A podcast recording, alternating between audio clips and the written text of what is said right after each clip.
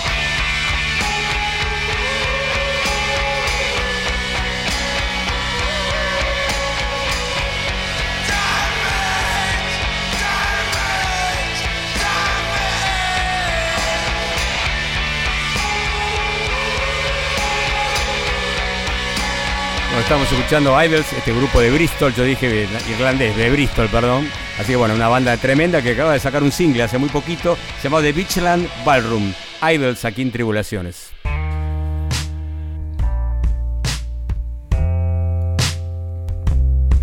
Y ahora sí, estamos escuchando el nuevo concurso de esta semana.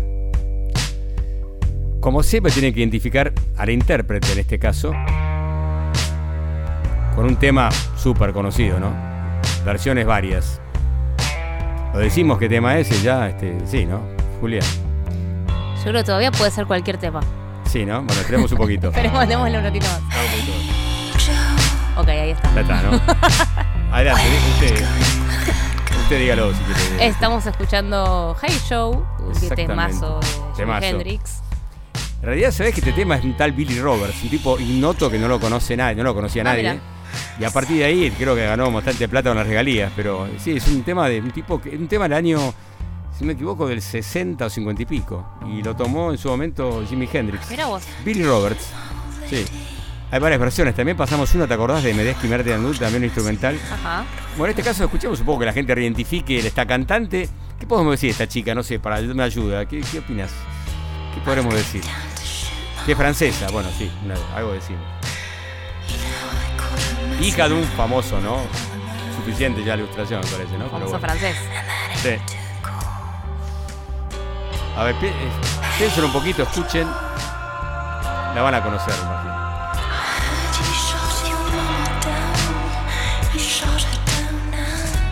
Está buena la versión, ¿no? ¿Te gusta? Me gusta.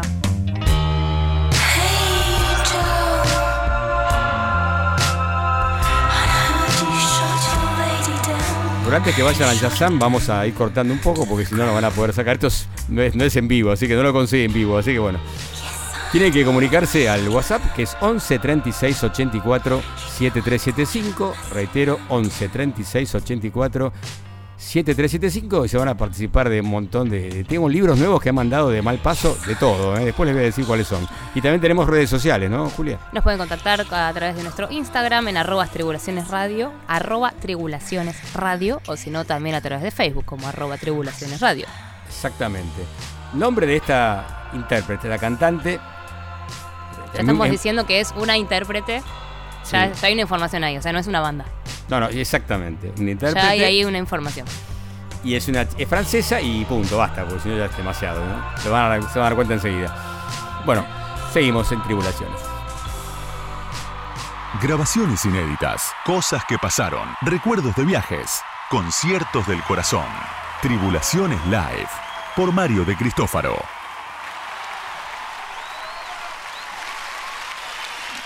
Bien. Y ahora vamos a presentar a un guitarrista muy particular que es Charlie Hunter, que tocó en agosto del 2000 junto a su cuarteto. Un tipo que tiene un- una guitarra muy especial, ya que tiene bajo y guitarra juntas, tiene cinco cuerdas de. Fueron cuatro cuerdas de guitarra y, cuatro de bajo. Bueno, es muy especial el instrumento, es realmente y suena muy bien. Y vino con este cuarteto que realmente gustó muchísimo a la gente. Había se había presentado, había debutado aquí eh, en ese momento. Tocó dos fechas con muy buena crítica. Luego también participó, acá vino a Argentina junto a Scott Amendola con un dúo, haciendo temas de The Cars y grupos de más de sonido americano, más allá del jazz. Es un jazz bastante particular. Algunos le llaman Saint Jazz, entre otras cosas. Bueno, escuchemos un tema que les va a gustar, se llama Reces en vivo en la trastienda, exactamente, perdón, el 14 de diciembre del año 2000. Charlie Hunter Quartet.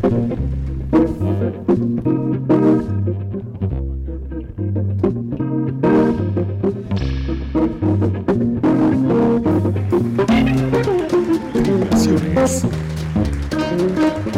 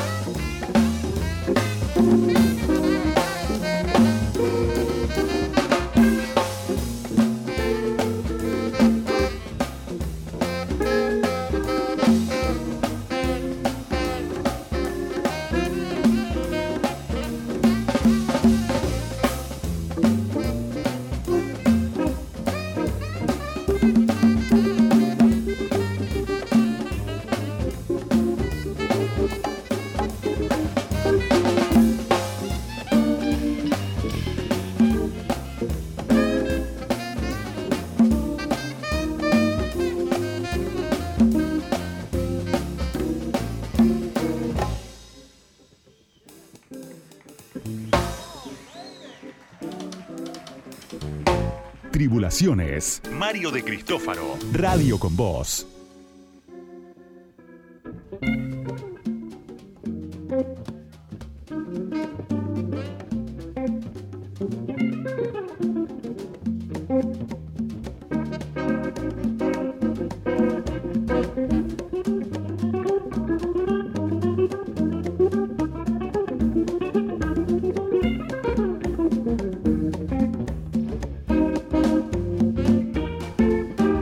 Escuchando a Charlie Hunter Quartet. La verdad que muy bueno, ¿no? El tema Reces, que está grabado en un álbum que salió en el año 2000. Una banda, un cuarteto de músicos no tan conocidos aquí, pero realmente eran muy buenos. Stephen Chopek en batería, Chris Lovejoy en congas y John Ellis en saxo tenor. Esto fue en vivo en la trastienda el 14 de diciembre del año 2000. Charlie Hunter. Distorsiones, desafíos, miedos y monstruos que forman parte de hacer música.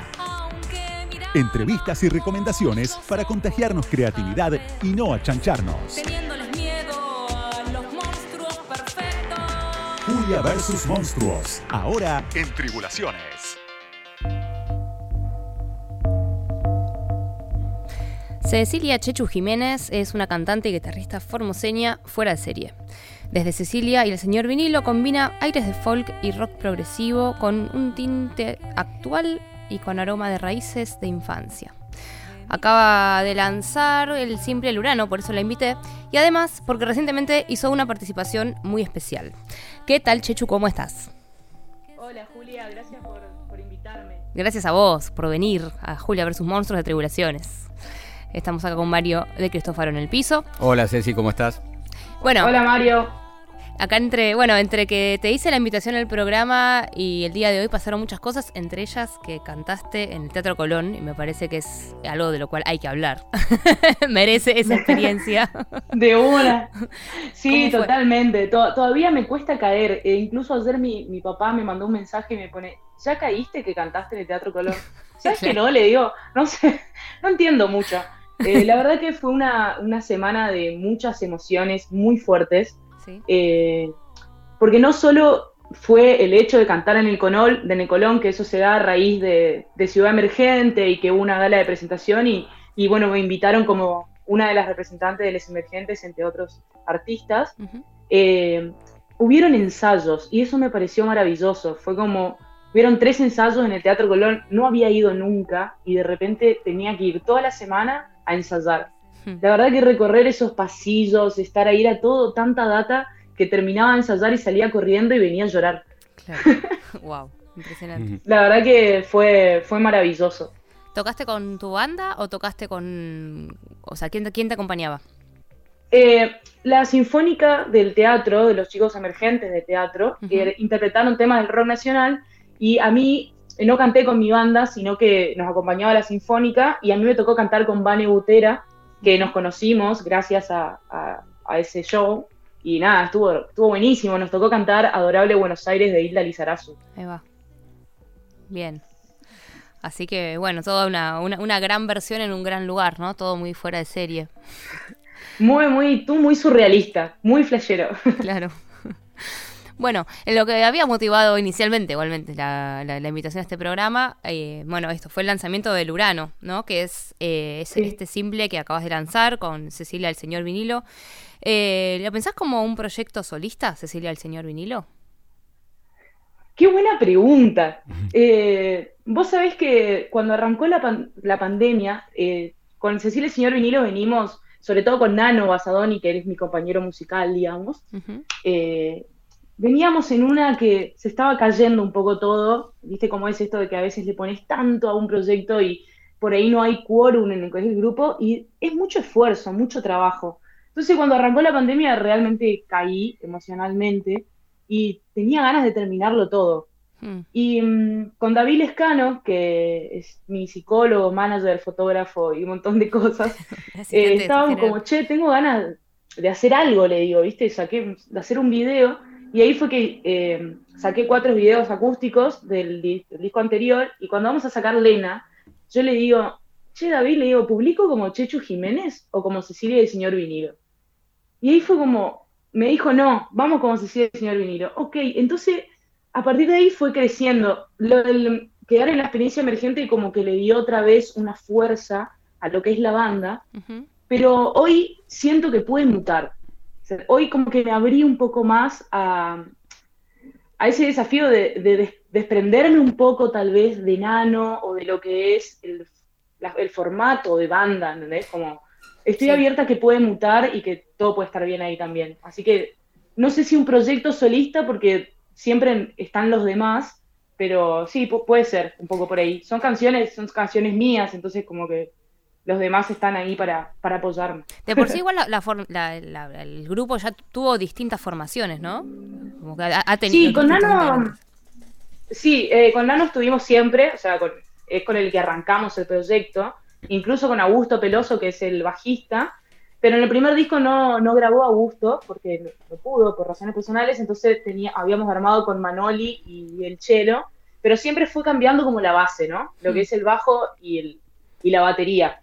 Pero después Nano estuvo siempre, siempre fuimos los dos, digamos, lo que le dimos el color al, a lo que es hoy Cecilia Vinilo. Claro. ¿Y cómo sentís que se está actualizando el proyecto desde lo musical? O sea, ¿cómo, cómo, cómo podrías contar este proceso que fue, que está atrás de- del Urano, ¿no? En este periodo tan extraordinario que nos tocó vivir como seres humanos y también como músicos, eh, que fue la pandemia, ¿no? Y en eso también que vos decís, bueno, sí, hubo un día que me levanté y no quería saber nada con nada, o todo se me puso eh, más, mucho más pantanoso e insostenible. Bueno, eh, yo creo que hoy está. Me pasó mucho que en el primer disco eh, volqué todo en Nano, ¿viste? Me pasaba eso, como que a veces. Nano, perdón, es el guitarrista, sent- ¿verdad? Es otro... Nano es el guitarrista y, y que es el que hace los arreglos de todos los temas, digamos. Ahí Cuando, está. cuando me baja la data, yo voy directo a Nano. Ajá. Eh, y como que a veces no me sentía, por decir apta, a- no- sentía que no tenía todas las herramientas que él tenía para, bueno, quiero hacer esto, quiero hacer lo otro, era como que descansaba mucho en él. Y me pasó que eh, cuando decidí que quería sacar los temas nuevos, porque también quería aprovechar todo este aluvión de, de shows y de cosas que se venían, entonces quería sacar algo nuevo, justo él no, no pudo estar. Me salió un trabajo con el que directamente no pudo estar muy presente y ahí creo que hubo un crecimiento de parte mía, ¿viste? Fue como, bueno, a ver qué pasa si yo me ocupo. Y, y hoy es eso, así, así se dio el Urano. Justo mm, Lurano habla de los espejos, ¿viste? Y el, el principio del efecto espejo nos dice que no vemos a los demás y al mundo en general como son, sino que lo vemos según como somos. Y eso me parece, eh, nada, es como que a veces me, me cuesta, ¿viste? Eh, me perdí, perdón. Estábamos en esto del espejo y de cómo el otro muchas veces es, o sea, lo que uno ve en los demás es a través de su propio espejo. Eso, claro, bueno, me, me costaba mucho verme ya en los demás, que era que lo que me molestaba de los demás, y dije, bueno, voy con mis ideas y me meto ahí, y bueno, hoy Cecilia sin un hilo está, está ahí, está más, estoy más, está más conmigo, digamos. Hmm, Bien, bueno, hiciste, hiciste una canción que dura casi cinco minutos y que está buenísima. es Así un que viaje, es un, es un ritual ahí de desprendimiento. Y además, eh, bueno, el tema este que lo pueden, ahora, ahora, bueno, ya en breve lo vamos a, a escuchar acá por Tribulaciones, pero también, bueno, el tema está en YouTube con un video que es eh, muy fuerte también, ¿no? Como muy, bueno, que, que tiene que ver con el arte de tapa del Urano, ¿no? Es una imagen muy contundente, como muy misteriosa, donde también se te ve a vos, Chechu, con una especie de espejo, ventana, portal a, a otros es- de tiempos y espacios, ¿no? Y es como una verdad revelada en la danza en el espejo, ¿viste? Como una suerte de monóculo que nos echa fuera de nosotros mismos, por decir así. Ni nada más y nada menos. No, nada más y nada menos. y justo el Urano, el Urano es la, la unión de la Luna en Urano. Habla Ah, de esa conjunción. Digamos, vos te crees mucho en la- los la- astros, perdón. de- Crees en esa onda de los astros, de la, la energía, todo eso le das bola, digamos, a ese tema. Sí, me gusta mucho. Es como una guía un poco. Me, me veo ahí. Me, me guía bastante en la vida. Bien. Para ir cerrando ya esta charla, Chechu, gracias por, por, por venir acá a Julia versus Monstruos. Y Gracias a ustedes. antes de que escuchemos entonces Urano, eh, ¿querés hacer algún otro comentario sobre, sobre tu proyecto? ¿Tenés próximos movimientos? ¿Algo que quieras comentar? Sí, eh, síganos ahí en Cecilia Señor Vinilo, que el próximo tema a salir es un tema que se llama Días de Soledad, que lo escribí el mismo día que el Urano. Ajá. Eh, tiene todo que ver. Así que nada, estamos en. Nuestra idea es sacarlo en dos meses, así que bueno, ojalá se nos dé. Y el 18 de noviembre tenemos un show importante que pronto vamos a anunciar, así que Epa. ojalá nos sigan y, y que puedan venir. Mirá qué bueno. Bueno, bárbaro. Entonces sigan en las redes a Cecilia el señor vinilo y nos vamos a ir escuchando Lurano.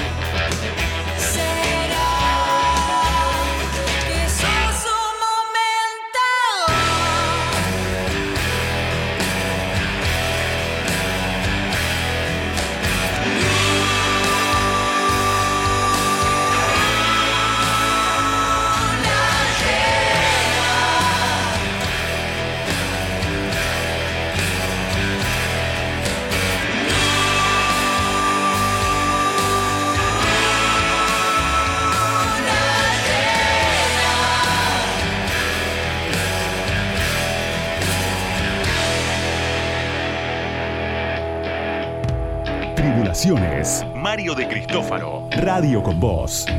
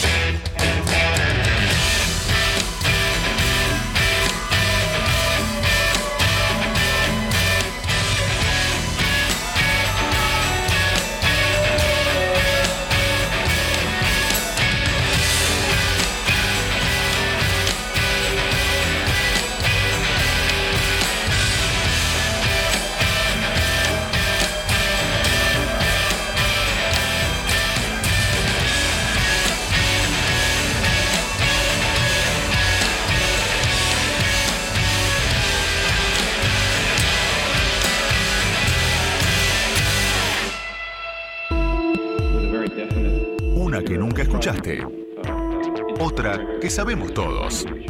Todo está en Tribulaciones. Con Mario de Cristófaro.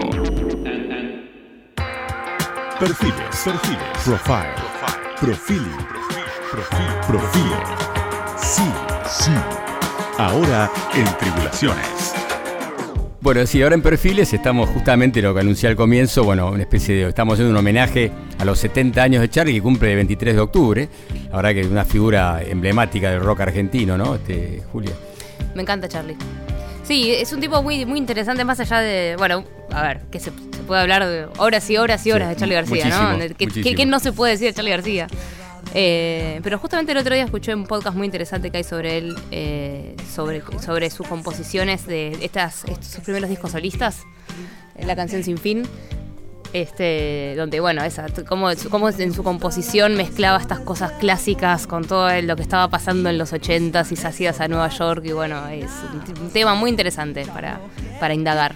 Sí, yo creo que los primeros álbumes de, bueno, Sui Generis, La máquina de hacer pájaros, Cerú Girán y luego su carrera solista, que para mí hasta Click Moderno fue lo, realmente lo mejor, en mi opinión. Luego tuvo problemas inclusive personales, bueno, ahora creo que está muy bien, por suerte, nuevamente, y la verdad que creo que va a haber un recital especial justamente en homenaje a, en el CSK dentro de unos pocos días, con parte de los músicos que tocaron con él en su momento, ¿no? Mira. Pero este, este recordatorio que estamos haciendo, vamos a seguir igual porque la semana que viene seguiremos con otros temas, pero vamos a escuchar algo que tiene que ver con la... Cuando se presentó en el año 80, en la época ya estaba en Cerú Girán, presentaba bicicletas, se presentó solista con el teclado en el recital que dio Gilberto Gil en Obras. Esto fue en el año 81. eh, creo que en julio del 81 en Obras y entre otros invitados eh, en el público estaba Joan Baez, entre otras. Es una cosa muy, muy... Tranqui. En la época de la dictadura estaba complicada, había gente de los servicios, bueno, fue bastante complejo todo, me contaron. Bien, vamos a escuchar entonces un tema de la primera etapa de, de Charlie en ese recital que fue Rajuña las Piedras, ¿no? Vamos.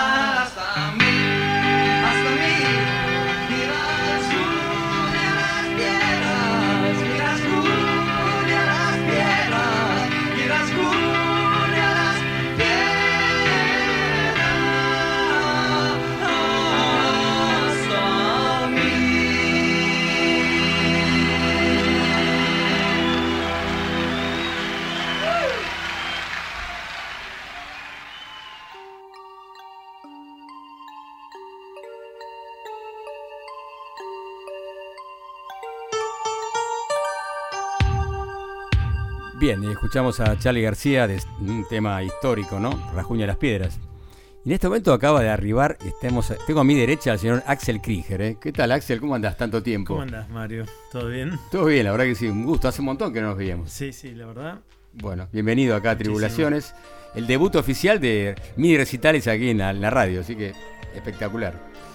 Porque estamos justo hablando de, de Charlie García y de este recital que dio en obras del año 81 eh, junto a Gilberto Gil. Y vos tenés algo para contarnos de eso. ¿Vos estuviste ese día? Bueno, sí, fue- eh, creo que fui con mis padres. claro, es una criatura, Claro, niño. porque toda la música brasilera, por lo menos a Milton, a Caetano, a Ney Mato Grosso, lo, lo íbamos a ver.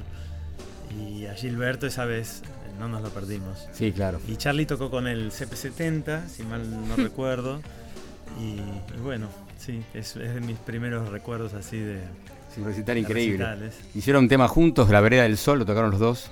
Total. También lo tengo eso grabado, por suerte. Claro, sí, sí, sí. Y había temas, siempre Charlie tenía temas que no, que no editaba y que todo el mundo conocía, como total, eh, como inconsciente colectivo. Exacto. ponele. Este, Cierto. era un tema que conocíamos todos y que no había, no estaba editado, ¿no? Exacto, y también presentó un tema que en ese momento no era conocido, que era Cinema Verité. Total. Sí, sí, fue un recital muy lindo. Aparte te dieron unos temones que los tenía escondidos. ¿Qué te parece? ¿Qué tal, eh? Un grande, Charlie. Y vos vas a contarnos algo, una anécdota que tenías con Ah, Charlie. bueno, tengo, tengo algunas. Algunas. Tengo algunas quieras. porque este, tuve la suerte de, de como de estar este, cerca de músicos de él como Samalea, por ejemplo. Entonces, eh, un día pase- eh, paseando por Nueva York, bueno, no es que paseo muy a menudo por Nueva York, pero en ese tiempo yo tenía 18 años y mi mamá nos llevó a, a todos los hermanos de viaje Qué bueno. este, celebrando la venta de, de una propiedad, patinandum. Este, fuimos ahí a, a Nueva York y me encuentro con, primero me encuentro con Santiago Zambonini, eh, que era manager de Charlie. En ese Claro, sí, momento. sí, claro. Un peligro. Bueno, me dice, eh, no dejes de llamar a Sama, me da el número, porque hoy a la noche es la última sesión del disco de parte de la religión. Mirá. Y digo, a la miércoles. Y yo tenía 18, realmente recién cumplidos. O sea, me sentía un poco chico todavía para Claro. surcar Nueva York, pero igual me ¿Ya habías tocado? ¿Vos ya estabas tocando? ¿Tenías tu...? Sí, sí, yo tocaba, a Samalea lo conocía por instrucción cívica. Ah, mirá, por claro. Kevin, ¿no? Kevin y Julián. Y, y bueno, así, entonces mi hermano me despierta a las, a las 2 de la mañana.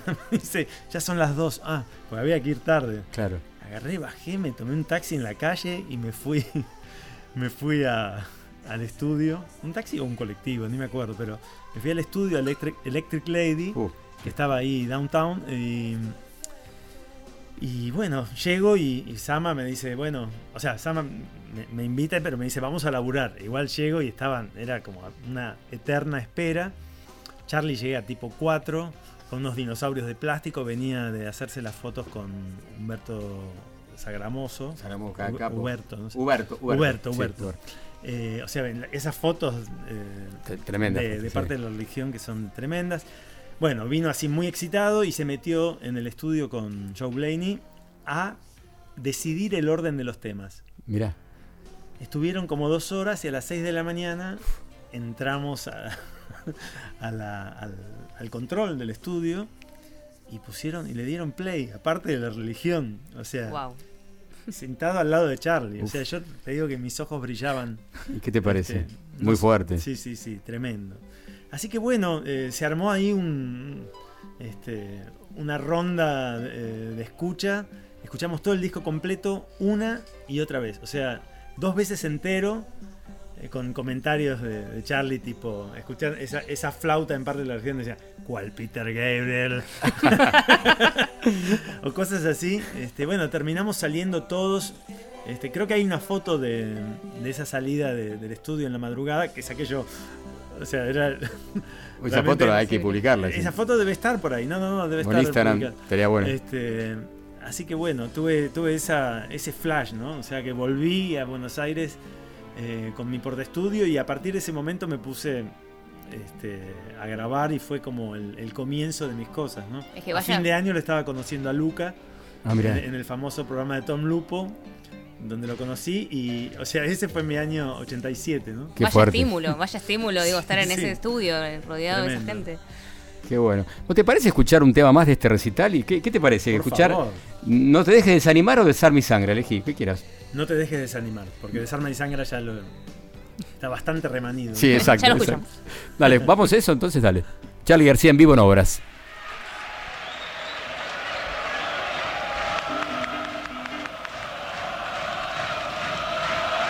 Charlie. Gran muchacho. Bueno, sensible, muy corazón. Persona buena. Buena persona, sí.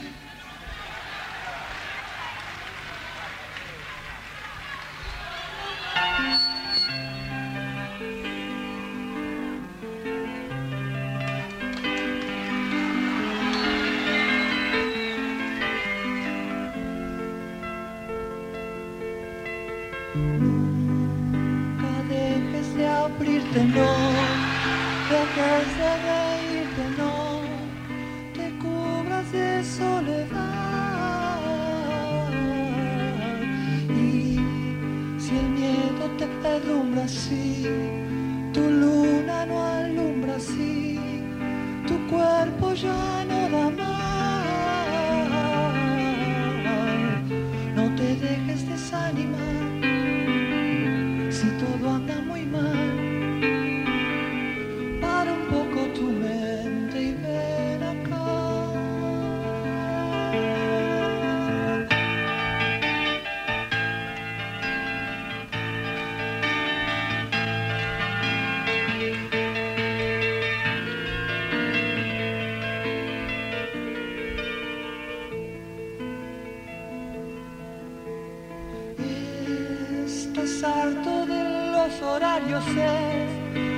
Eh.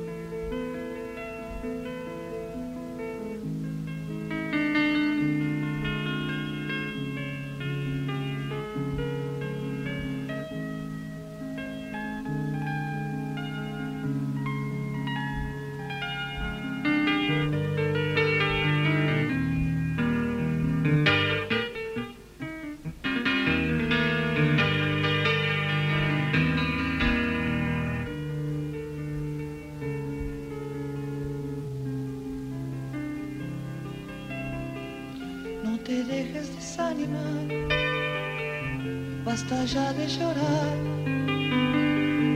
Para un poco tu mente y ven acá. No te dejes desanimar, no te dejes matar. Quedan tantas mañanas por andar. Bien, Charlie García. Impresionante la versión, ¿no? Tremendo. Charlie Mm. solo set. Increíble. ¿Viste? Tremendo, sí, muy emotivo eh, realmente. Bien, vamos a una tanda y luego ya tenemos aquí, eh, vamos a conversar Axel de su nuevo disco y otras cosas más que nos va a, cont- nos va a cantar un poco de todo. Tribulaciones. Mario de Cristófaro. Hasta las 2. Radio con Voz. 899. Tribulaciones. Mario de Cristófaro. A medianoche. Radio con Voz. 899. Lejos, pero cerca. Cara a cara, pero en casa. Entrevista en pantalla. Igual de cerca. The number you have reached has been disconnected. Y ahora sí, tenemos el lujo de tener aquí nada más y nada menos que Axel Krieger, ya lo dije antes, pero lo reitero.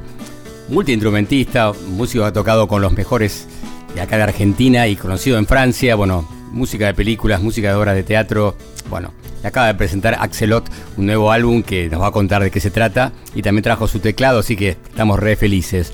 ¿Cómo estás? Tu vuelta, Axel, otra vez. Hola. ¿Cómo están? Ahora sí.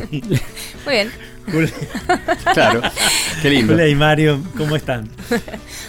Hablando- Estábamos hablando de Charlie García antes, bueno, y ahora vamos a hablar un poco de, tu carrera, de, vos, bueno, está en su momento muy interesante, ¿no? Con nuevo, nuevo, nuevo hijo, como se dice habitualmente. Sí, sí, sí, la verdad que muy contento de poder tocar de nuevo y, de, bueno, haberle dado fin, que también es como un principio, a este material, ¿no? O sea, que vengo ya trabajando desde hace años y durante el, el primer tiempo de confinamiento pude liquidarlo.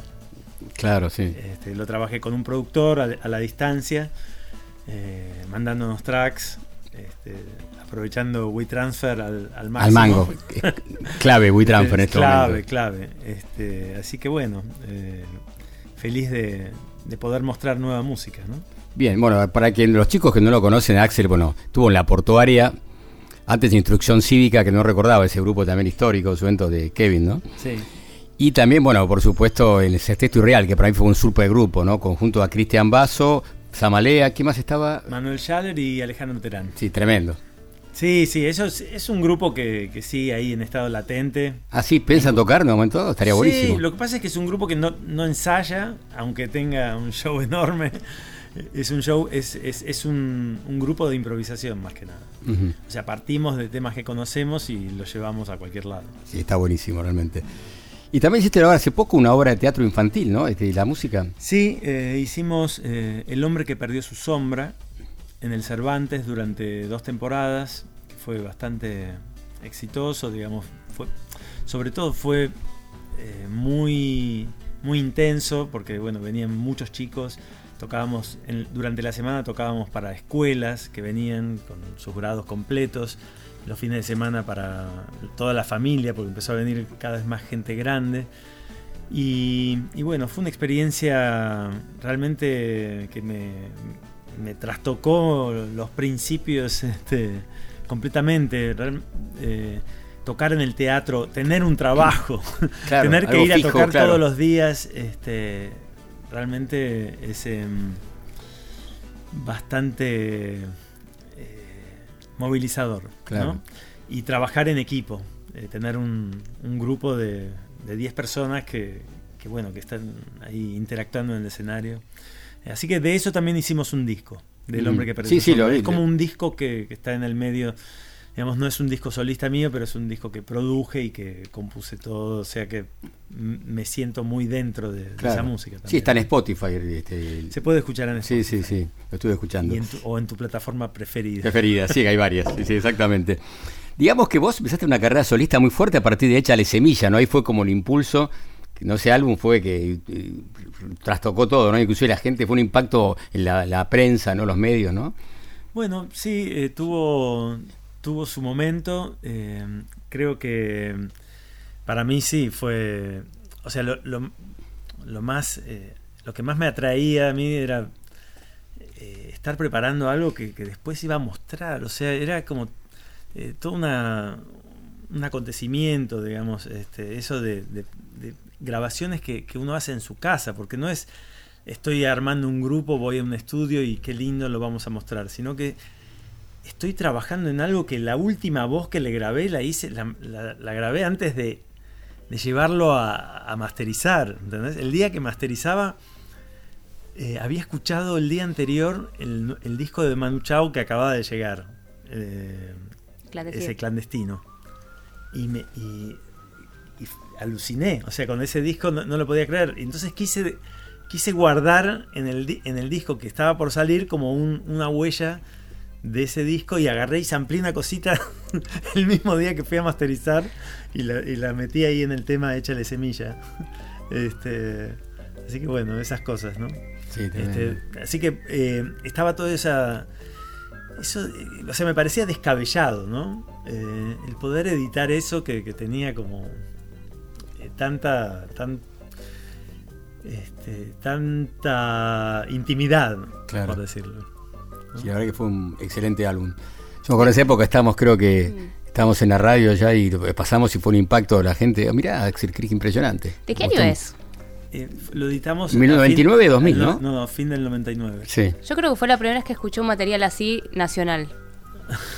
O sea, ahora, ahora que te escucho contar esto, eh, claro, porque era, sí, 99. Y Era, era- Muy- fue de los primeros discos pionero. caseros. ¿viste? Fue de- Claro. En la, o sea, a partir se de podía ese trabajar momento- en tu casa y se podía armar, claro. yo- igual yo fui bastante. O sea, eh, me, me pasó que en- eh, fui como el primero en comprar un Pro Tools. eh, como, como Original. músico independiente, ¿no? No, Claro. existía, no, no existía sin el soporte. el Pro Ajá. Tools en Ah, ese claro. momento. Claro. Pero yo había empezado a trabajar en algunas publicidades, la Ah, mirá. música, y me, me- me vi como de repente, o sea, eh, bueno, esto es otra historia que puedo contar así mínimamente, pero es que una amiga mía era la, la asistente de dirección de Pucho Mentasti, Ah, mirá. que estaba haciendo esos videos con, con los Cadillacs, Matador y Sí. demás, y estaba full en publicidad eh, con Agulla y Bachetti trabajando, este, o sea, haciendo todo. ¿no? Sí, sí, sí. Pero él buscaba para una propaganda de Musimundo.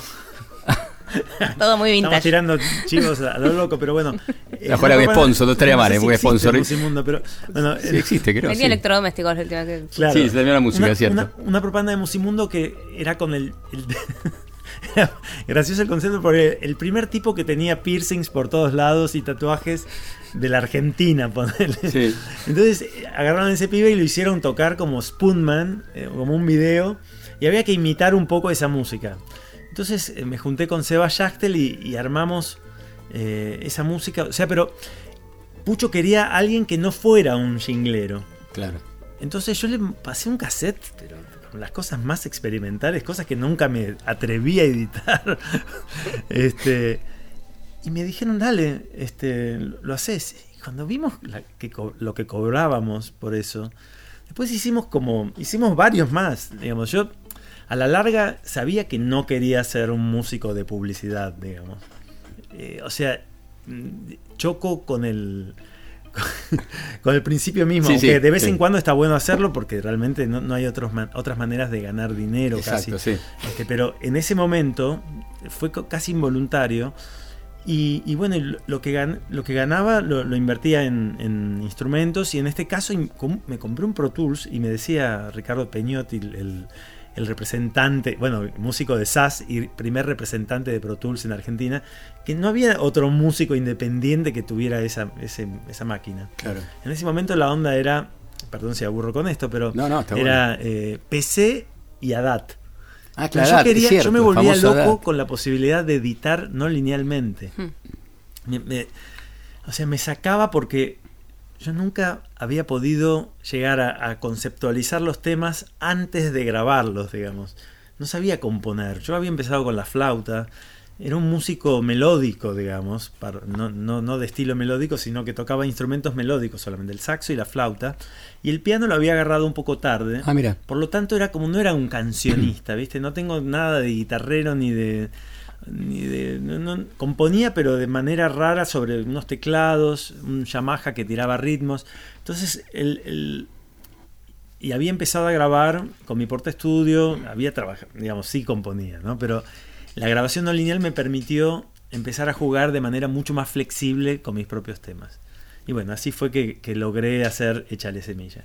Mira vos. Que lo hice eh, un poquito antes, o sea, empecé más o menos, agarré y me autosamplié cosas de cassette. Hay cosas del año 89 en Échale Semilla.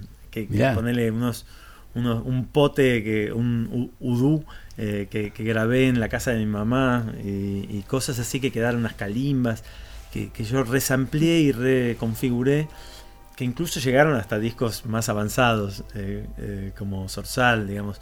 Me gusta como agarrar material y utilizarlo como si fuera material de archivo, ¿no? Claro. De hecho lo es. Este, y, y bueno, entonces ahí empecé a, jugar con, con el Pro Tools durante la gira de Soda justamente del 97, que ahí pude someter a juicio de, de Gustavo y de, de Zeta, este, sobre todo, eh, de ellos dos, el, el- el material que tenía. Como Claro. ver qué, qué les pasaba. Y, y ellos, bueno, fueron responsables de, de que yo haya tomado coraje y, y haya... Te aprobaron, digamos, si está bueno Sí, esto, sí, adelante, sí. Sí, claro. Gustavo me, me- me dio un súper espaldarazo, digamos, para que edite. Claro, claro, ni hablar. Bueno, y decimos para el que no escuchó el disco que si entran a Spotify, creo que Silbate el Calipso tiene más de un millón de reproducciones, aclaro. ¿Ah, sí? No. ¿Sí? Sí, sí, esperá, lo acabo de chequear por las dudas. Ah, Mira, la puse. fíjate, por favor, ahí que lo puede ver. si- Finalmente. un millón quince mil. millón. Impresionante, por Te eso. ganaste El un millón, millón. Axel. No, pero lo- lo- es, es un poco frustrante el hecho de que las playlists, viste, vos pones tema 1, tema 2, tema 1 tiene 10, tema 2 tiene 9, tema Ah, 3 claro, que va- tiene el degradé, 8. va bajando. Es así, y el primer tema de mi primer disco es el que más tiene, ¿entendés? Es como... Es, es injusto, ¿no? Sí, por ahí sí, claro. ¿Qué le queda al último tema del último No, disco? le queda muy poco. Claro. Qué bárbaro, tremendo. Bueno, estamos hablando con Axel Krieger acá en Tribulaciones. Vas a tocar algo, ¿qué puedes empezar a tocar? A ver, contanos eh, un tengo- poco. Tengo un teclado donde puedo guardar eh, mis sonidos y, y asignar, por ejemplo, eh, un sonido. A ver, eh, podemos, puedo asignar como un, son- un sonido a cada tecla, ¿no? Mirá. Por ejemplo, ahí tengo. Decimos que es un. Norway 2, un, un teclazo. Este sería el, tam- el bombo y.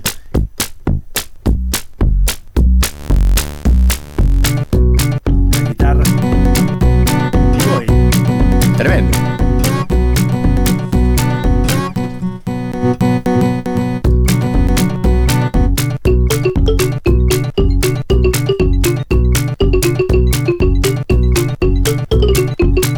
Serpentea el tren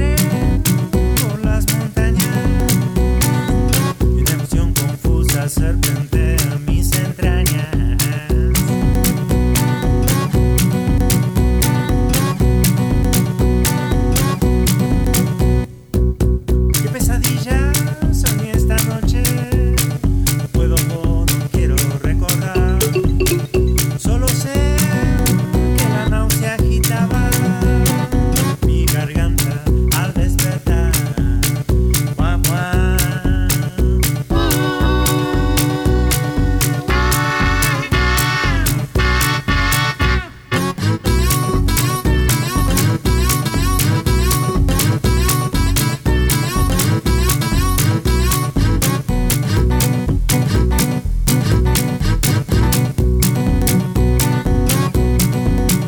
Y este aquí que me perdiró con carga pesada y sin cantimplora.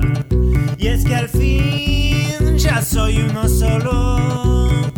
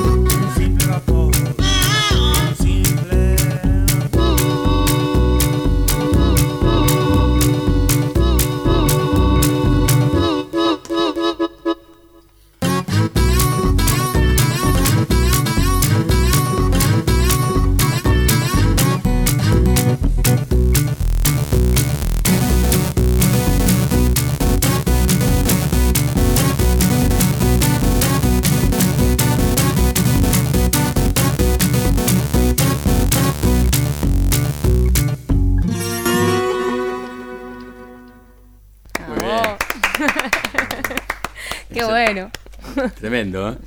Impresionante. Como el, el nombre del tema, a, a tirar un poco de data, ver. ¿De este tema? Sí. Bueno, yo viví 20 años al lado de, de la estación de Belgrano R. Sí. Eh, Clásica estación. clásica Inglesa. estación, al- claro, en la esquina de- del Station Bar donde debutó Clap y tantos claro, otros. famoso. Este, y donde, bueno, hicimos como también nos- yo no tocaba en Clap, pero sí conocía al, al, encargado del sonido de, de ahí del bar y nos grabó, grababa mi grupo en mi casa, así que bueno, fue como todo el, comienzo de, de esta historia así musical porteña.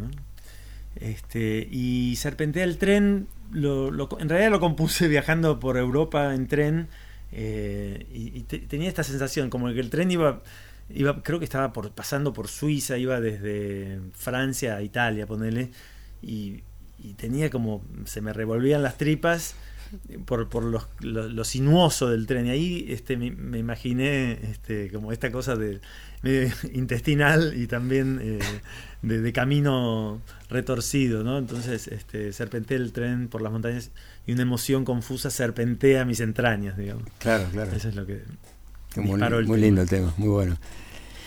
Axel, pensaba hace un ratito que nos contabas ahí como el proceso de, bueno, de echarle semilla y todo esto de... Pensaba en el, en el valor eh, como documental que puede tener la música, ¿no? Esto de cuidar los sonidos o guardar los sonidos, por decir... Bueno, acá- acabas de tocar algo con un teclado que tiene sonidos que cualquier persona que está escuchando esto, sin mirar lo que estamos viendo acá, yo, podría sospechar de que esto es una cosa acústica y sin embargo no lo es nada.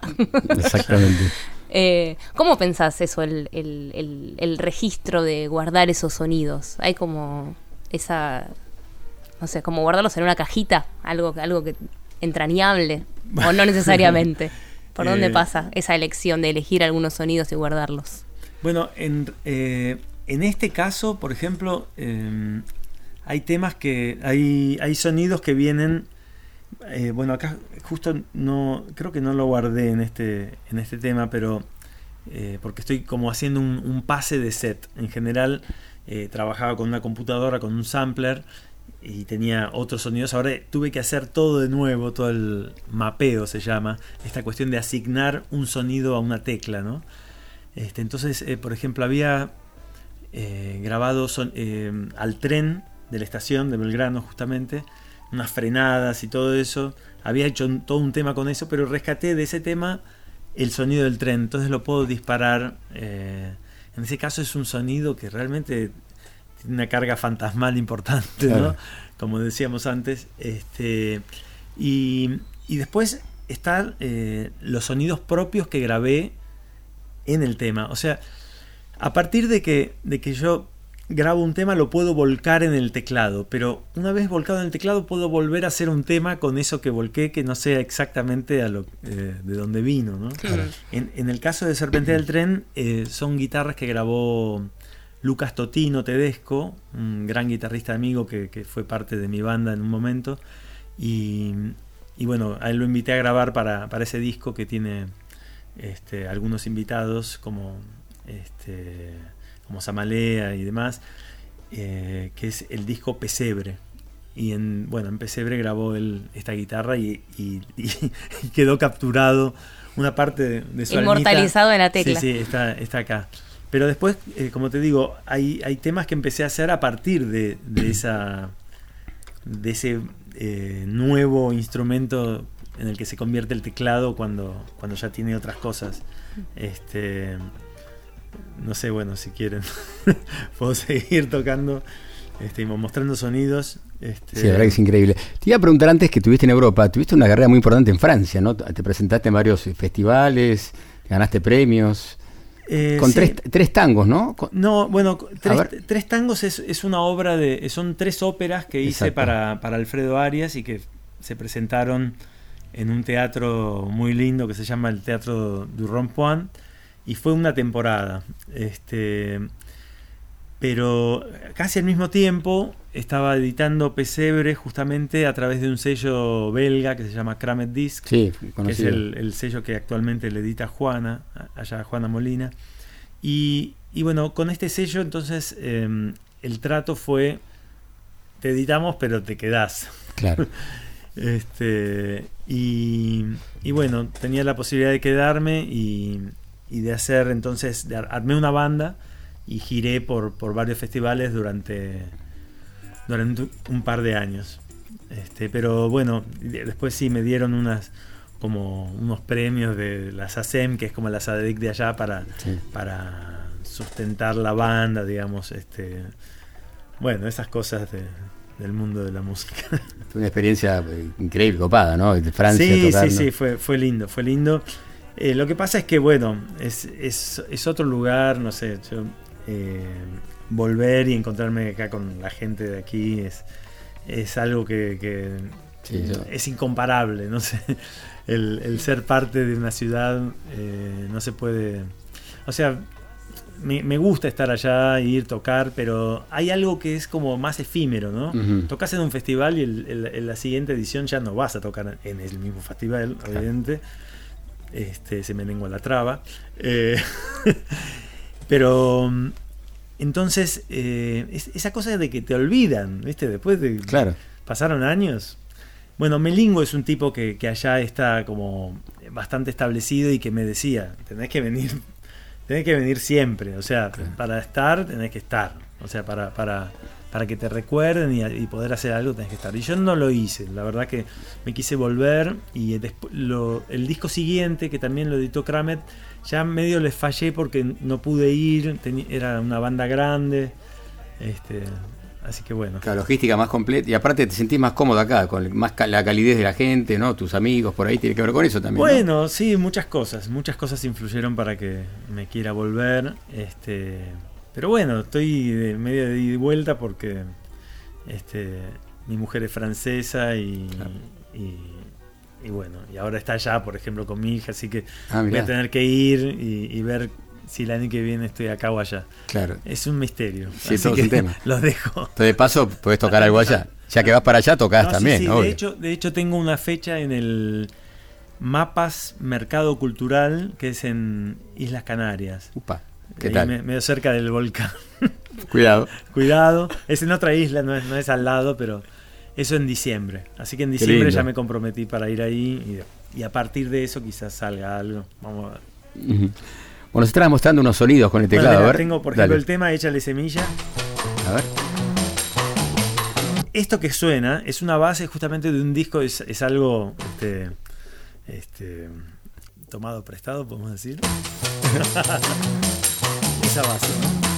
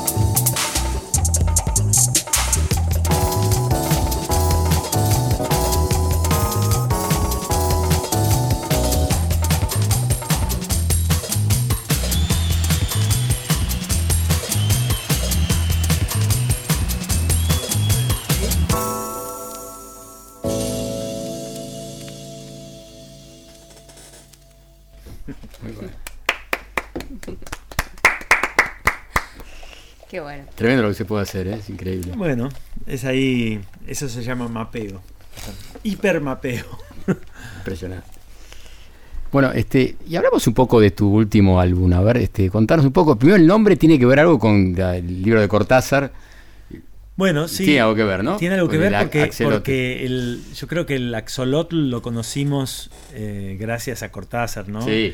O por lo menos eh, generaba como una especie de, de morbo bizarro así frente a ese animal tan extraño que, que en ese tiempo eh, se veía en las veterinarias, viste que las veterinarias tenían como alguna pecera o... Sí, muy, este, se Este, ve muy poco igual, ¿viste? Claro, sí, no, no, ahora es- está en vías de extinción, entonces este, no, no, se lo, no se lo ve, digamos, en venta. ¿no? Se lo exhibe, por lo menos. No, para- por lo claro, menos no.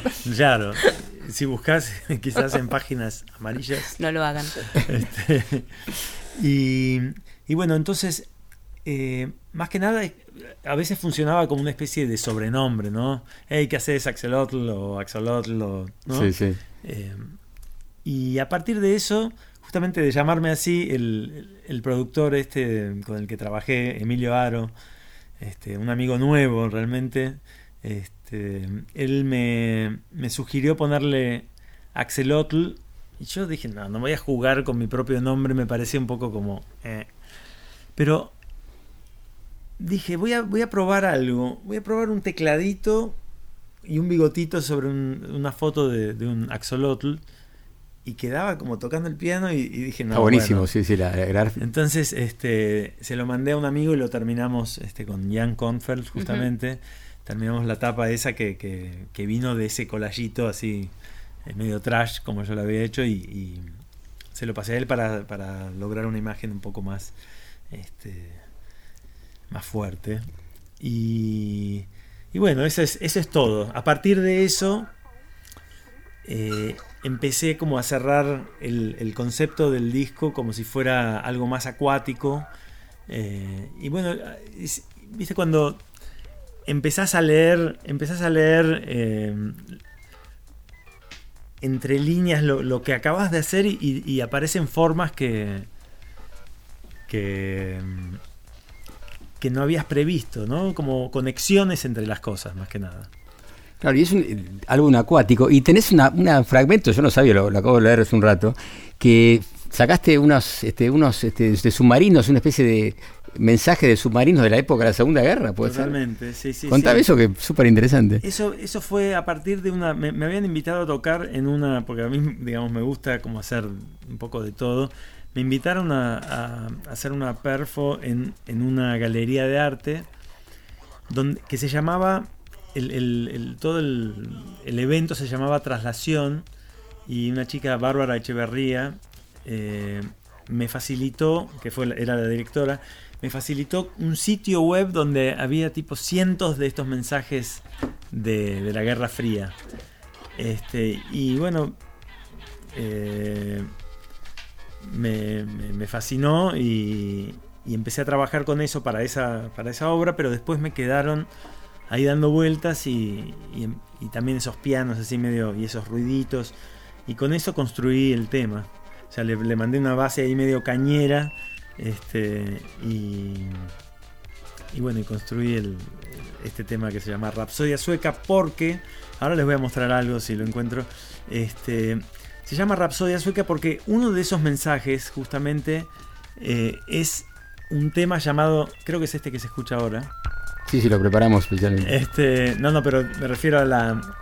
A ver, bajame un segundito la, la música. Este, Hmm. Claro. Este es el tema completo, ¿no? Una caj- es una cajita de música. Eso es como una cajita de música, pero es, un mensaje cifrado. Esto es, es parte. Míralos. Estos son los, algunos de los mensajes. Yo los lupeé, los asigné. Y uno de ellos, entonces, es, otro es este. Mirá vos. Entonces, cuanto más. Si vos lo asignas a una tecla, ya toma. eh, si, le- pones la misma altura la primera nota que la tecla, entonces podés hacer melodías.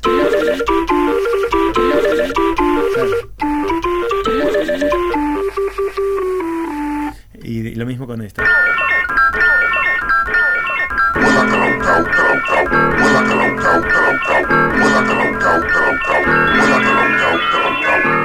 Bueno. Este.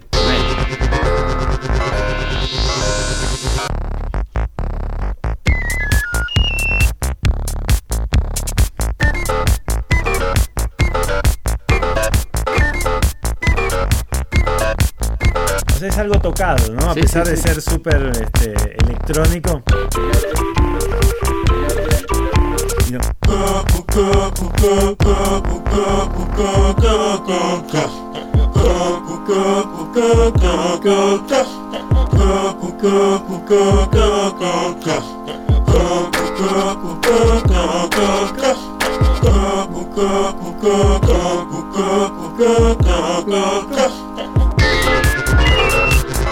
Bueno, etcétera, ¿no? Etcétera.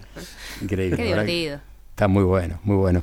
Y aparte, bueno, este, yo creo que este álbum te refleja, por un lado es bailable y también, pero para meditar, porque es, hay una parte experimental, ritmos diversos, y te, aparece un bombo legüero, ¿no? Un, este, en medio de la, la electrónica, la- los teclados y las máquinas, ¿no? Sí, sí, sí. El, el bombo que. eh, también hice un trabajo sobre el bombo como si fuera un sampler de algo viejo, ¿viste? Eh, a ver si, si lo tenemos. eh, si lo tengo cerca, porque estoy todo el tiempo modificando. Ahora, como justamente tocamos este fin de semana, el fin de semana que viene. Ya nos contás bien las fechas. Ahora sí, les sí. cuento las fechas, pero estoy como. Como, ahí, como pero- yo en general toco solo, estoy ajustando todo esto para, Para la banda. tocar para la banda. Entonces Claro. me, me- me mueve todo de lugar. Sí, sí. Este, y, y bueno, estoy en esa, en ese proceso. Este, en realidad, ahí está.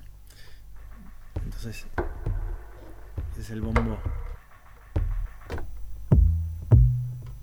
Hay varios.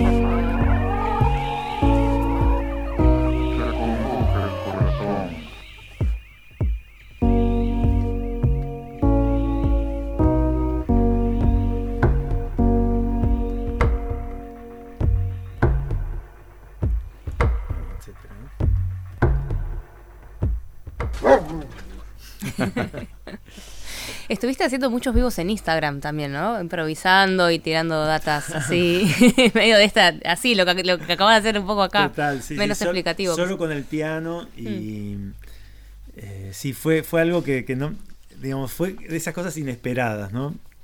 En cuanto a, eh, digamos, ma- lejos de, de ser un, un, un suceso masivo, es un suceso eh, íntimo pero potente.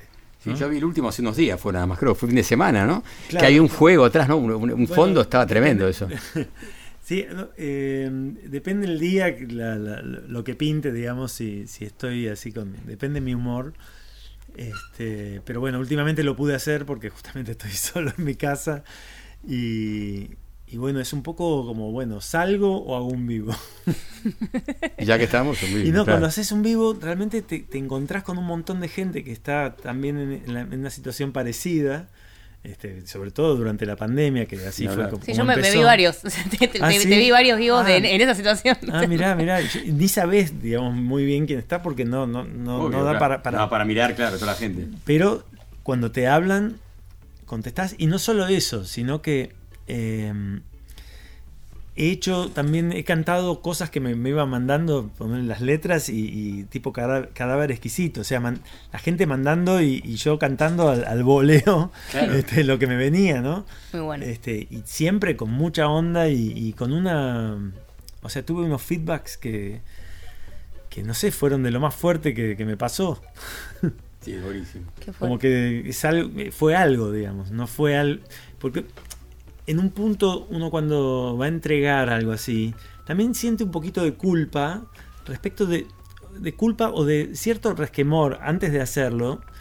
De que no sea una cosa. eh, eh, para sí, ¿no? O sea, algo como eh, para, para ensalzarse, ¿no? Digamos, como. Sí, esto- autorreferencial, Claro, sí, sí, como sí, sí. onanista o. Sí. Eh, Toco, voy a tocar para todo. Sí, y, sí. Un poco, sí, y- en algunos casos pasa eso. Bueno, puede pasar eso, Sí. pero, pero realmente eh, me, me- me corrió de ese lugar porque dando y, y viendo lo que me daban, no, no, no tenía por qué temer esa, esa situación, que por supuesto es temible. O sea, no es nada agradable eh, pensar que uno va y se muestra y punto, ¿no? En este caso fue una, una, un ida y vuelta muy fuerte. Bien. Bueno, nos quedamos sin tiempo, lamentablemente, favor, Axel. Si ya fue he un- hablado suficiente. No, ¿qué te parece? Estaba para estar y que toques algo más. No sé si querés cerrar con algo tocando, Dale, como dale. quieras vos. Este, Y bueno, y antes recordemos, bueno, después sí que recordamos las fechas bien, que es ahora, falta unos días nada más. Así que realmente. Eh, Las fechas son el 22 de octubre en la tangente, 20 horas y 22 horas. Ah, dos fechas. Eh, dos, dos, claro, porque Dos horarios, sí. empezó así por, bueno, por la, por el aforo limitado, pero ahora lo abrieron, entonces hay que, hay que llevar gente. y después claro. la otra es el 24, el domingo 24 a las 20 horas. Este, así que bueno, son, son bienvenidos. Sí, por supuesto. Aparte de ese lugar que suena, la tangente suena muy bien, tiene una acústica espectacular ese lugar, este, claro. Sí, no, no, es un lugar. Está buenísimo para De las salas muy- más lindas, creo que ¿Viste? hay ahora. Sí, sí, Sí. Está re linda. re A ver, la ¿por sala. dónde voy? ¿Por dónde voy? Ah, mira. ¿Quieres que te acerques más al micrófono? ¿Eso tiene que estar más cerca? Ah, mi, eh, yo. Ah, perfecto, buenísimo. Mira, este es, este es, el, es el- el tema que dio nombre a mi disco anterior.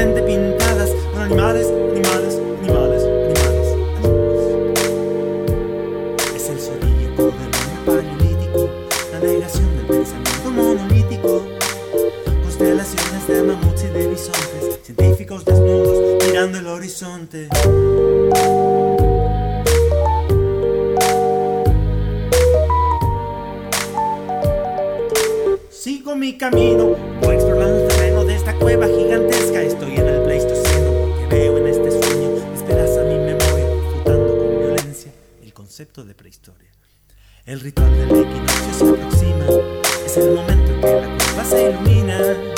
Inmensas paredes de roca pintada, la bóveda celeste se halla aquí representada por el hombre de piedra. Ese fue y será tu nombre. Hemos jugado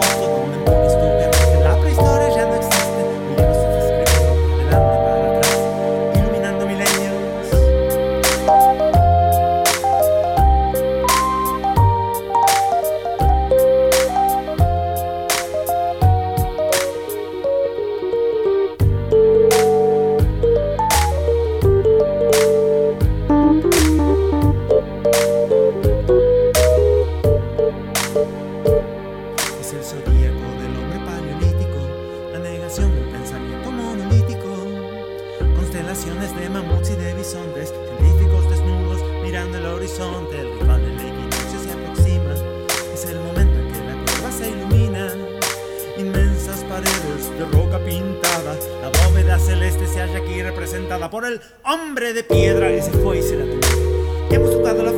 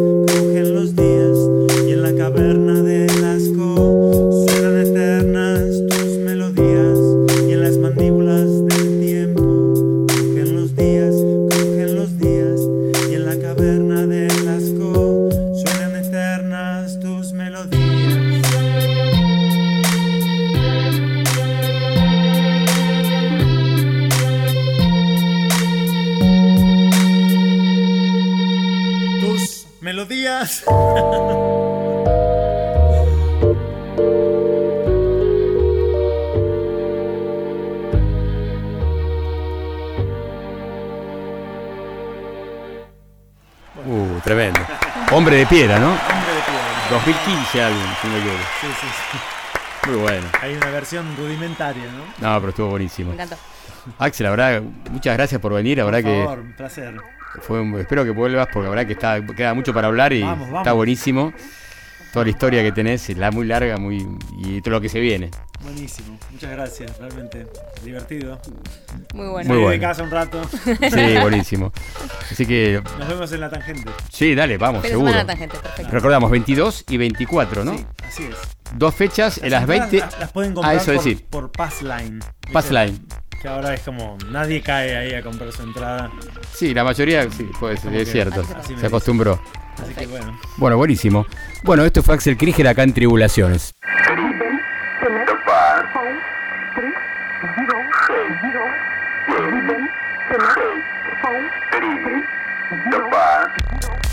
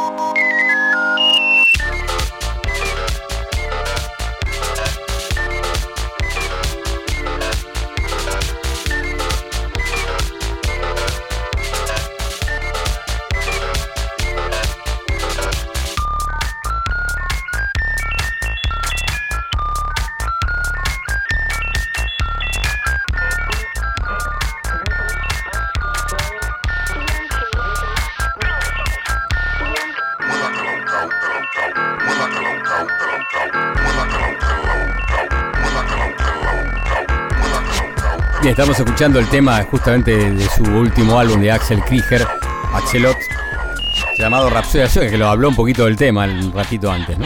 Qué, inter- qué interesante ver toda esta combinación de, de sonidos y bueno, cómo se pueden ir armando y desarmando las músicas en base a los sonidos, ¿no? Sí, sorprendente. Aparte lo que hablaba de los esos mensajes en código de los submarinos, ¿no? También, ¿no? Sí, sí, sí, De ¿no? una cajita de música a, a mensajes eh, de, los, de los ejércitos, una locura. Sí, sí. Mete un poco de miedo. Bueno, impresionante lo de Axel Krieger, ¿no? Muy buena nota, muy divertido, buena onda, Axel. Muy buena onda. La verdad que sí. Ojalá que. Vamos a ir el 24, 22, 24, tenemos que ir, ¿eh? Está lindo, la verdad que está lindo para ir. Dale, vos te quedas re cerca, aparte. Seguimos en tribulaciones. Esto fue Axel Krieger.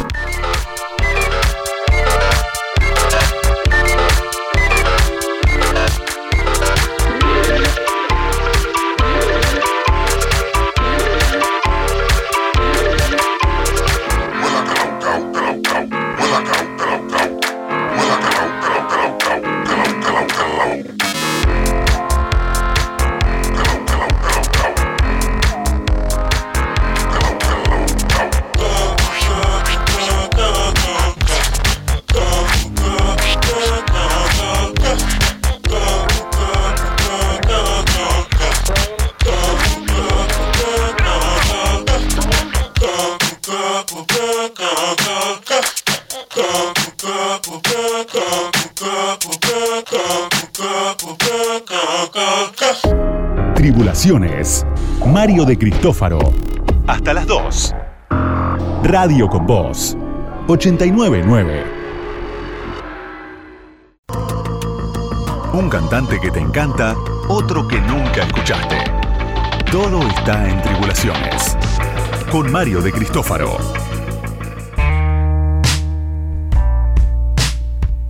Entramos al último segmento de Tribulaciones y nueva oportunidad para participar en el concurso. Así que escuchen con atención esta versión de Hey Show, un tema de Billy Roberts conocido por Jimi Hendrix cuando lo tocaba o lo interpretaba. A ver, ¿quién les parece que puede ser esta, esta señorita?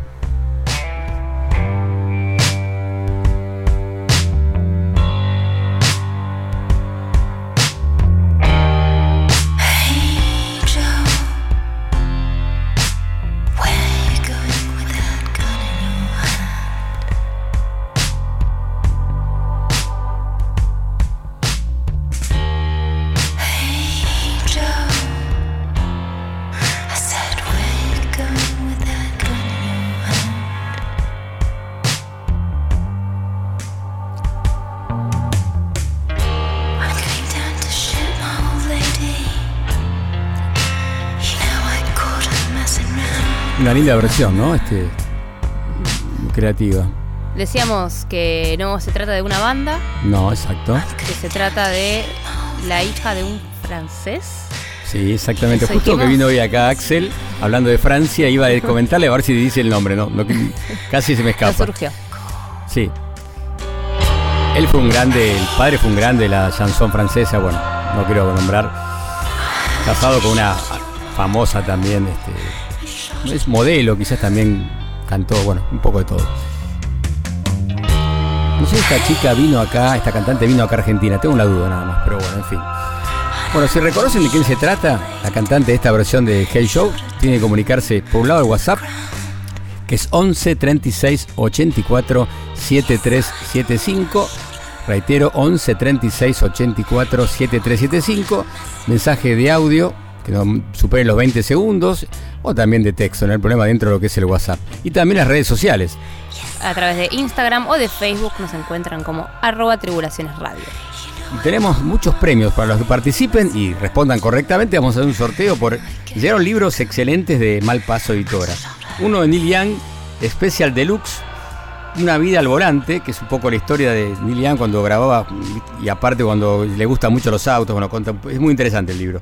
Después, Lou Reed en español, un libro de, sobre la historia de Lou Reed, escrito por Manuel Vilas. Tibu, Memorias de un Manager.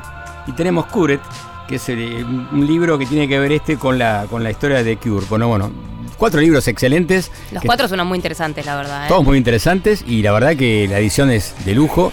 Vale la pena que participan, ¿eh? no creo que no. Es una oportunidad importante, más que están carísimos los libros. Estoy fue una librería, no puedo creer lo que salen. sí, sí, sí, sí. Es impresionante. Bueno, esto fue el concurso y ahora ya llega el señor Oscar Arcángel ¿eh? con su columna. Tribulaciones.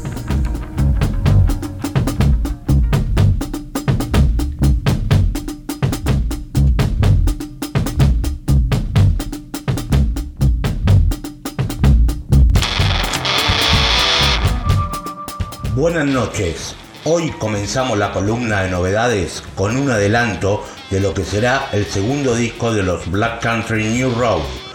Black Country New Road es una banda inglesa nueva, muy nueva, formados en el 2019 y a principios de este año lanzaron su álbum debut, For the First Time. Son un septeto que incluyen saxo, violines. Su sonido lo podemos emparentar a bandas como Black Midi o Squid, bandas que venimos pasando hace un buen rato. Mezclan el post-punk, el noise, mucho de rock progresivo, pero más caótico y desordenados.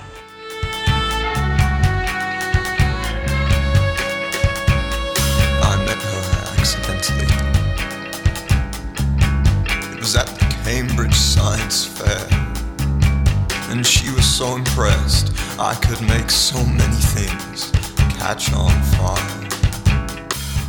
Este segundo álbum de los Black Country New Road se va a llamar Ants From Up There y saldrá en febrero del 2022. Pero por supuesto irán lanzando simples como este primer corte, donde nos sorprenden sin tanta distorsión con arreglos casi teatrales muy de cabaret, como unos Arcade Fire desprolijos. Escuchamos lo nuevo de Black Country New Road, Chaos Space Marine.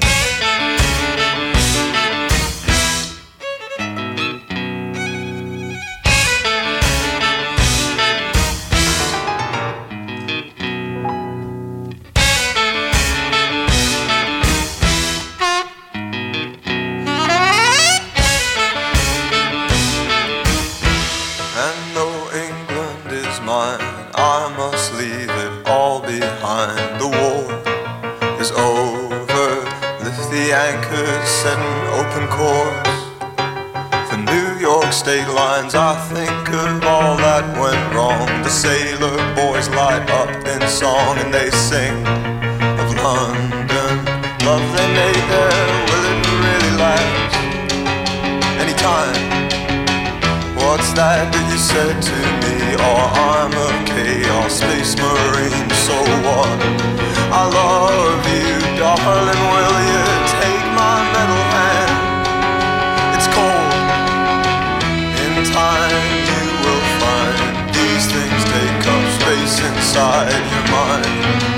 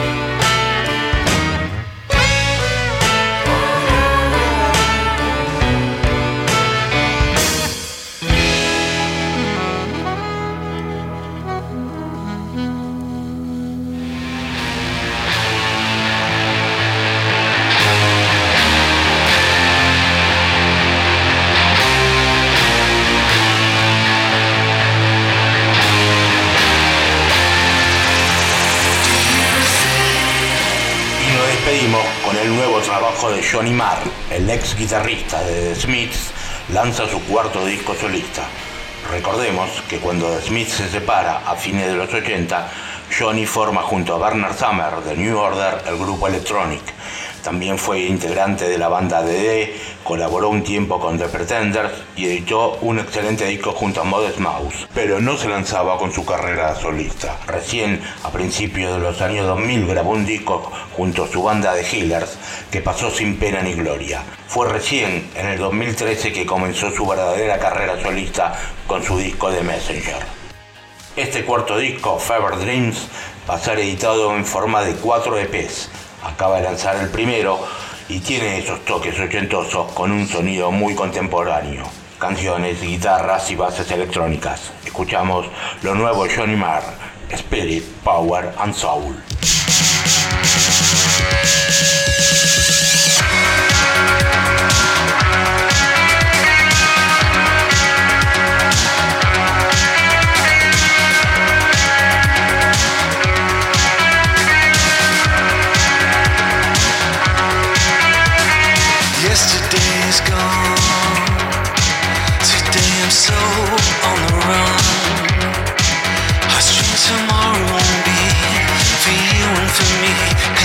So sold, don't you know?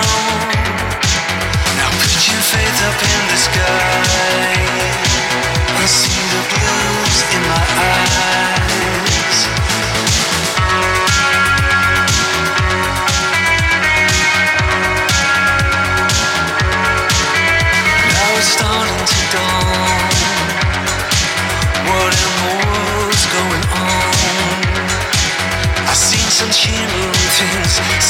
Vision of things.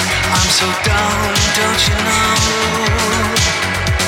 I've still that energy.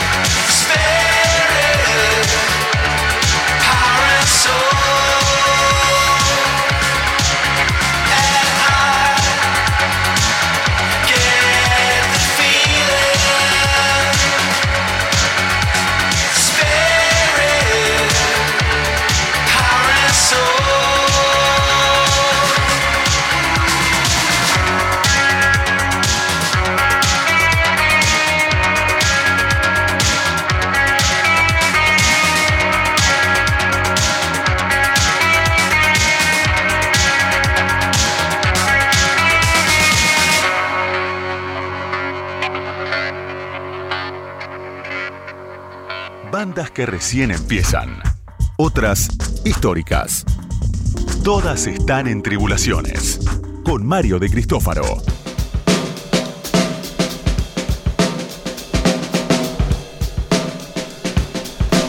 Bueno, siguiendo con tribulaciones, voy a continuar con la agenda de los próximos días. Muy bien, hay varias cosas eh, muy interesantes. Hay varias cositas.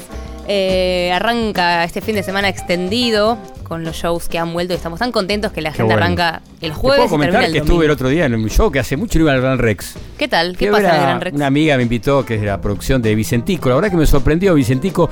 No soy fanático, te reconozco. De, más que todo, aparte que hacía más este, romántica, sus temas más, quizás más tranquilos, pero hizo una versión este, de un tema, no tengo, que es una versión que hizo libre él, de un tema de Nina Simone, y de que después se usó mucho en la, en la famosa ópera Hair, Ajá. fuera rock, digamos, ¿no? Y la verdad que con un trío justo con Mariano Otero, que es el arreglador y el tecladista, sonaba muy bien, la verdad que estuvo, fue un muy buen show, hizo algunos temas de los calles, temas de él, la verdad que me, me gustó mucho, la verdad, y la verdad que lleno el, el teatro. Mira, qué lindo. Sí, la verdad que sí fue una emoción estar en el Rex, que hace un montón que no iba, la verdad que estuvo bueno. Bueno, yo toqué el otro día en el Coliseo también, hablando de teatros notables. Ah, mirá. Qué hermosa experiencia. Bueno, de hecho, un poco lo que contaba Chichu Jiménez el- hace un rato, esto de no haber ido a un teatro tan icónico de la ciudad, tan emblemático, y de golpe ir a tocar, es una experiencia, la verdad, que hermosísima. Sí, la verdad que me imagino. Claro, Es un aparte de un teatro como Coliseo, que son los grandes, unos grandes coliseos, vale la redundancia, ¿no? De, de acá de Buenos Aires. Y aparte, y contar un cachito que pasó con la hija de Tigre. Yo la semana pasada no estuve. Ah, verdad. ¿Cómo fue eso? Estuvo muy lindo. eh, bueno, ahí en el Galpón de Guevara, un espacio que también dedicado al. más que nada al teatro, creo yo, los Sí, últimos años. sé que es más de teatro. sí. De hecho, tiene una sala con butacas y, bueno, todo una, una, toda una sala con. Bueno, con luces, bueno, todo muy preparado más, más que nada para el, para el teatro. Y ahora, con este tema del- de la pandemia, los nuevos protocolos y las ventilaciones y qué sé yo, agregaron un otro espacio en, en donde antes estaba como el, el espacio donde comprar la, la, la boletería. el- el- Sí, especie de lobby, digamos, por decir así. Ujú. Eh, agregaron ahí un otro escenario pas- para música, que está muy lindo porque se puede también sentarte, te tomas algo, ves la banda. Bien, buenísimo. Muy lindo, la verdad que sí, muy, muy bueno. Qué bueno. Ya próximamente traeré nuevas novedades, nuevas novedades de otras fechas de Hija de Tigre. ¿Se vienen más se fechas? vienen cositas. Sí, sí, sí, sí. Mira qué bueno. A ver si la próxima voy ahí. Estuve medio enfermo, por eso no fui, pero la prometo estar en la próxima. Dale, dale, te esperaremos. Bueno, ahora sí, agenda. Entonces tenemos de todo un Entonces. poco. A ver, contame. Eh, estamos escuchando Pan, ¿verdad? No, esto es Medesky Martín. Esto es Medesky Martín. Ah, me adelanté. Esta es la- No me sonaba Pan lo No. que estábamos escuchando. No son mis amigos de los Medesky Martín Agud, por favor. Ah, ok, ahí estamos. Ahora sí. Ahora sí, esto que es Pan. A ver, Eh, contanos un poquito de pan, ya que la gente que no conoce. Bueno, PAN eh, es una sigla que en este momento no recuerdo, pero bueno, es un proyecto de percusión con señas que dirige Santiago Vázquez, si mal no recuerdo. Nuestro próximo invitado de la semana que viene. Todos los caminos conducen al próximo lunes. Eh, PAN se va a presentar entonces el jueves 21. Eh, es, un, es un proyecto muy interesante de Santiago Vázquez que tiene esto de percusión con señas y siempre tiene invitades. Cada fecha es una, una- y tiene un grupo distinto, gente distinta. Así que bueno, este jueves se va a presentar PAN junto a Nico Sorín, Berdinelli, Mono Fontana, entre otros. Ah, bueno, un supergrupo diría. Y con invitado también Kevin Johansen.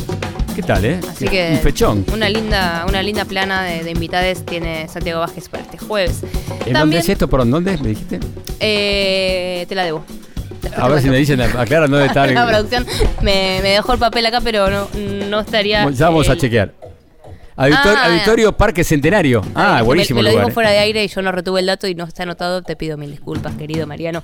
Es en el, el anfiteatro Parque Centenario. Muy lindo lugar para escuchar. Si es una linda noche, está buenísimo. Precioso, la verdad que sí. Suena muy bien y se ven muy lindas las Aparte, con esos músicos va a ser algo tremendo, ¿no? Yo creo que sí. Digamos, Santiago Vázquez tiene que ver con la bomba de tiempo, ¿no? Que fue histórica, muchísimo, que estuvo en el Conex muchísimo tiempo. Sí. Creo que después ya no está más. La bomba de tiempo fue uno de los creadores, si no me equivoco.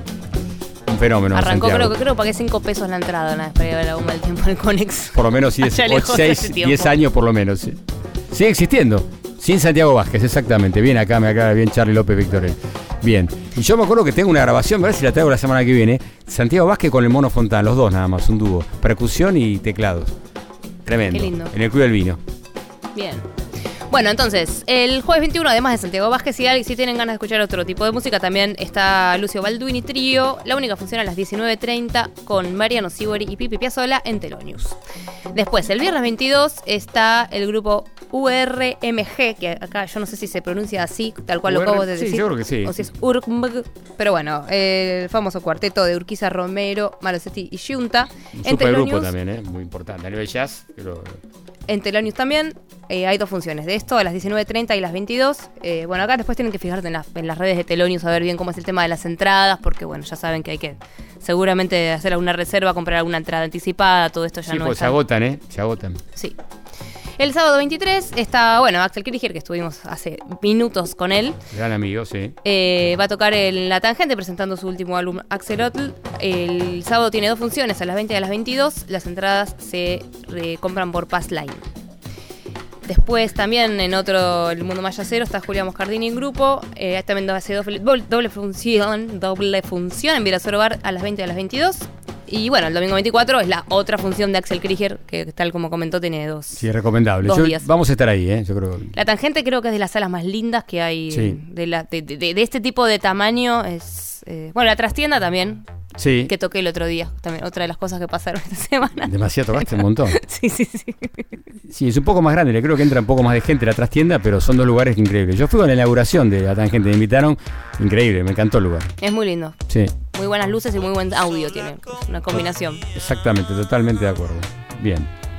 Esto es todo, entonces tenemos para, hay para divertirse, ¿no? Tienen para entretenerse. Sí, sí, recomendable. No, lo que- me gustaría hacer un comentario así también, que si alguien está escuchando este programa y de golpe quiere que le sumemos en la agenda, por favor nos mande mensaje a través de nuestras redes sociales, nuestros WhatsApp. Repetirlo ya que estamos para que Eh, esté la gente atenta. El Instagram, arroba tribulaciones radio, Facebook también, arroba tribulaciones radio, y el WhatsApp que es... WhatsApp es 11 36 84 7375. También pueden dejarnos mensajes que quieren escuchar, qué música, qué estilos. Estamos abiertos a todo. ¿Sí? Bandas que recién empiezan. Otras históricas. Todas están en tribulaciones. Con Mario de Cristófaro.